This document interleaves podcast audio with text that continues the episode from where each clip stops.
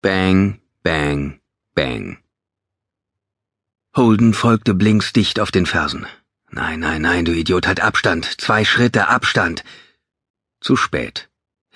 Die große Glasscheibe hinter Holden schwang zu, bevor Blinks die Tür vor sich aufstoßen konnte. Die versteckte ACU, das Ding, das auf Schießpulver reagierte, wurde ausgelöst. Vielleicht hatte es auch jemand im Innern aktiviert, egal. Bling und Holden saßen im Eingangsbereich der Bank fest. Selbst aus zehn Meter Entfernung konnte man Blinks Gesichtsausdruck erkennen, als er mit der Pistole gegen das Glas knallte. Scheiße. Gefangen wie zwei Wüstenrennmäuse in einem Labyrinth. Lannon schaltete in den Vorwärtsgang, warf einen Blick in Rück- und Seitenspiegel, dann trat er aufs Gas und schoss nach links, wobei er den Verkehr auf der 17. Straße blockierte. Er warf einen Blick über die Schulter. Das Licht der späten Märzsonne, das von den weißen Steinen der Bank reflektiert wurde, war so grell, dass seine Augen schmerzten.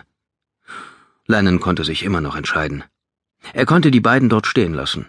Holden hätte das verdient. Bling wiederum war ein Kapitel für sich. So wie dieser ganze Job. Lennon drückte sich zwei Finger gegen den Hals, tastete nach der Halsschlagader und zählte schnell die Schläge. Alles in Ordnung. Sein Puls war fast normal. Gut. Den Arm um den Sitz geschlungen, warf Lennon einen Blick zurück zu Bling. Dieser sah aufmerksam zu ihm herüber. Lennon bedeutete ihm, mit einem Handzeichen nach links zu treten. Sofort packte Bling Holdens Windjacke und zerrte ihn zur Seite.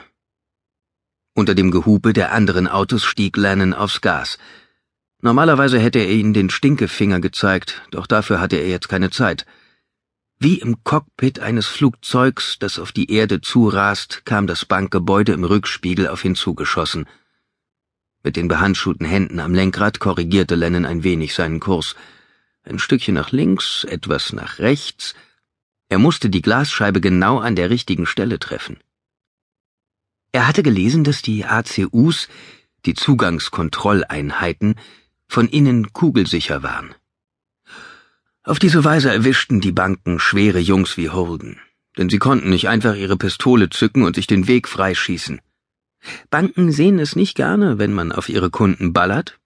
Sie tun alles, was in ihrer Macht steht, um das zu verhindern. Am Anfang hatte man es versäumt, die ersten ACUs kugelsicher zu machen, worauf mehrere Banken von durchdrehenden Bankräubern, die es mit der Panik bekamen, in tausend Stücke geschossen wurden. Einige ACU-Modelle allerdings haben kleine Schlupflöcher, damit sich die Bankräuber in aller Ruhe aus dem Staub machen können, ohne dabei auf die Kunden zu schießen. Dies war jedoch ein anderes Modell. Es handelte sich offenbar um das Kratz dir die Eier bis die Bullen eintreffen Modell. Innen kugelsicher und außen wahrscheinlich auch.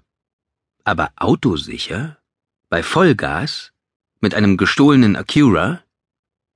Im letzten Moment erkannte Lennon, dass er auf einen metallenen Stützpfeiler zuraste.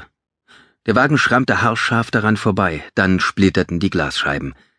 Er schaltete und machte einen Satz nach vorne. Blink packte erneut Holdens Windjacke und zog ihn durch das Loch. Lennon griff nach unten und ließ den Kofferraum aufspringen, dann warf er einen Blick auf seine Uhr. Neun Uhr dreizehn. Sie waren immer noch in der Zeit. Sollten sie es die nächsten paar Blocks hinunterschaffen, konnte ihr Plan doch noch aufgehen.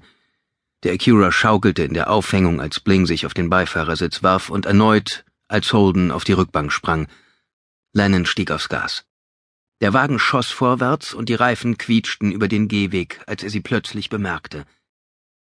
Eine Frau, die einen blauen Kinderwagen vor sich herschob.